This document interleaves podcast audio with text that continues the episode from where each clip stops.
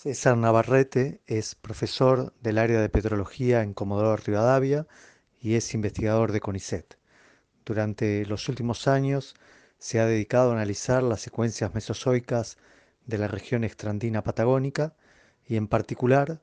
las rocas que afloran a lo largo de toda la costa de la provincia de Chubut y parte del norte de Santa Cruz. Estas secuencias continúan en la costa africana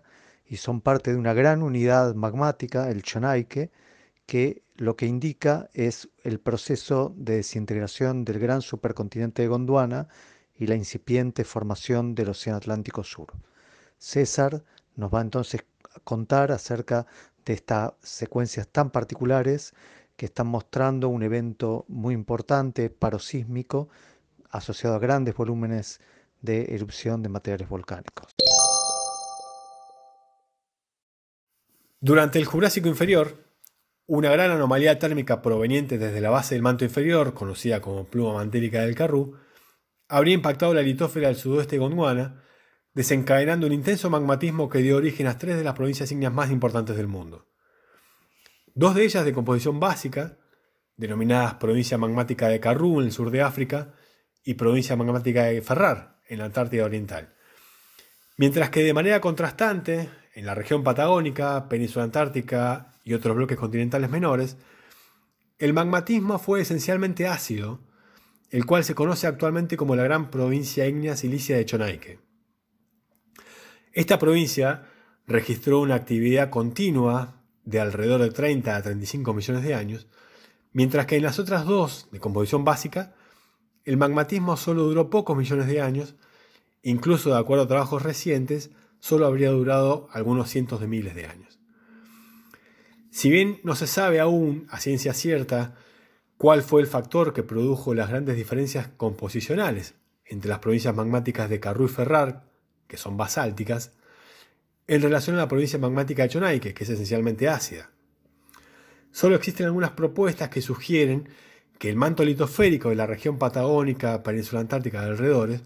pudo haber estado adelgazado debido a un proceso de erosión previo.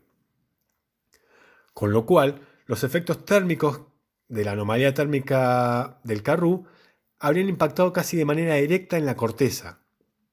Esto habría dado origen a un gran volumen de fondido cortical, cuya composición original era intermedia y luego fueron evolucionando hacia magmas más ácidos. Si bien estas temáticas se siguen discutiendo el día de hoy, ya que hay investigadores que consideran que el origen de estas rocas no se encuentra vinculado a la actividad de plumas mantéricas, trabajos isotópicos recientes indican que la mayor parte de los fundidos que originaron la provincia de Chonaique provienen de la fusión directa de rocas sedimentarias. Y a su vez en estos trabajos se sugiere la necesidad de la existencia de una fuente de calor anómalo,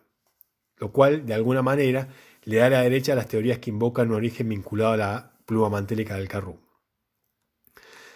Si bien la región patagónica presenta múltiples rasgos geológicos que la distinguen de otras regiones,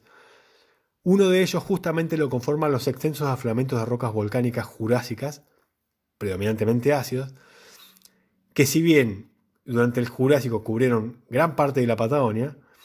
hoy se encuentran mejor representados en el macizo norpatagónico, macizo del Deseado y en la región cordillerana. Por otra parte, el interés de estas rocas no es solo geológico o geodinámico, sino que también presenta un alto interés económico, ya que numerosos yacimientos de oro y plata se originaron durante este magmatismo, y es así que grandes minas actualmente se encuentran explotando estos metales en la región sur de la Patagonia, esencialmente en la región conocida como Macizo del Deseado en la provincia de Santa Cruz.